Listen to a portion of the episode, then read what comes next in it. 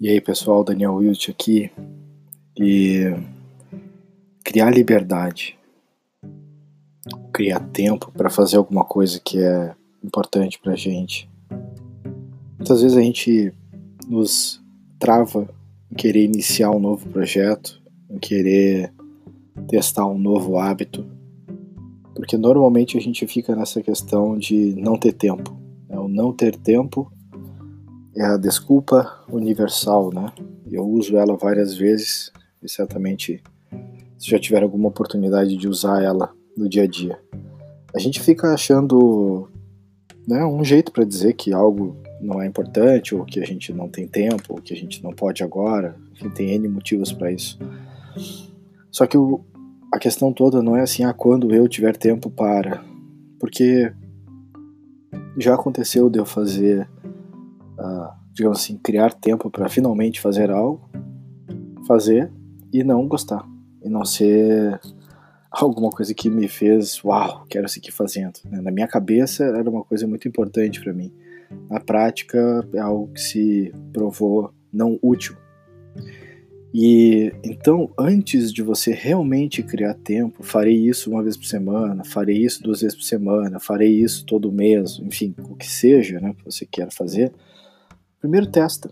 Primeiro acha um jeito de uh, testar aquele movimento ali, testar aquela uh, essa nova atividade. Né?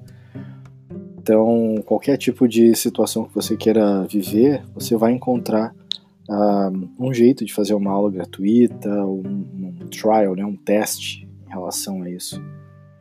Criar liberdade, ela é consequência da gente ter executado todos os processos anteriores a criação de definição de um estilo de vida, estabelecer aquilo que a gente quer deixar de fazer, entender onde é que a gente pode automatizar coisas do nosso dia a dia, transformar rotinas em alguma coisa um pouco mais estruturada, né, ou realmente automatizada, como eu comentei. E a gente tem a oportunidade aqui no L de criação de liberdade.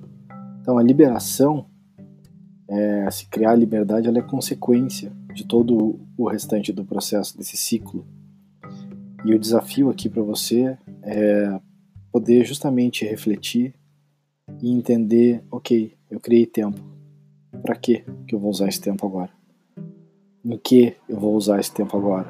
Né?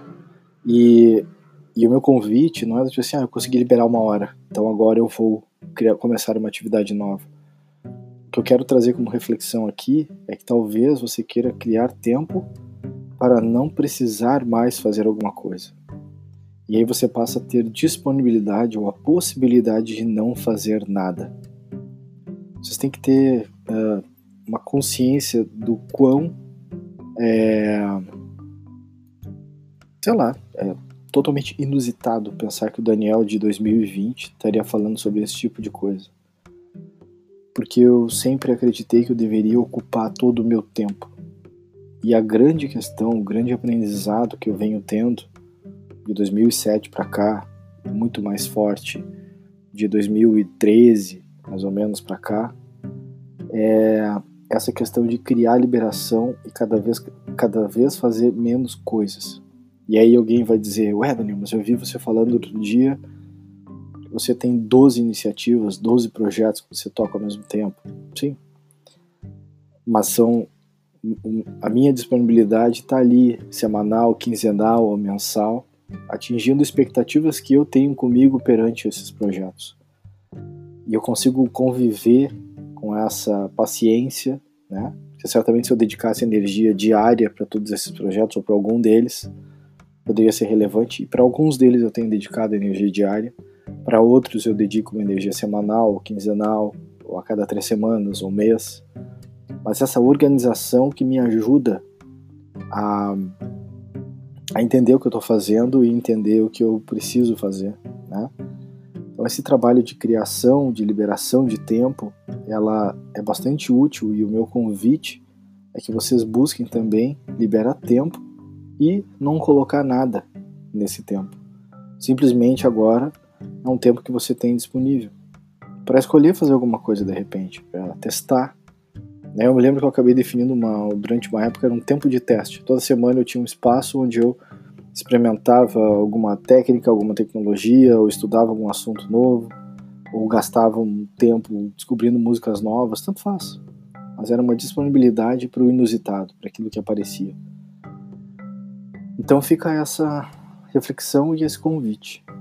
Se você tivesse uma hora disponível agora para testar algo novo, o que seria isso? E aí, essa pode ser a sua próxima busca. Né? Ou, como eu trouxe, simplesmente escolher não fazer nada.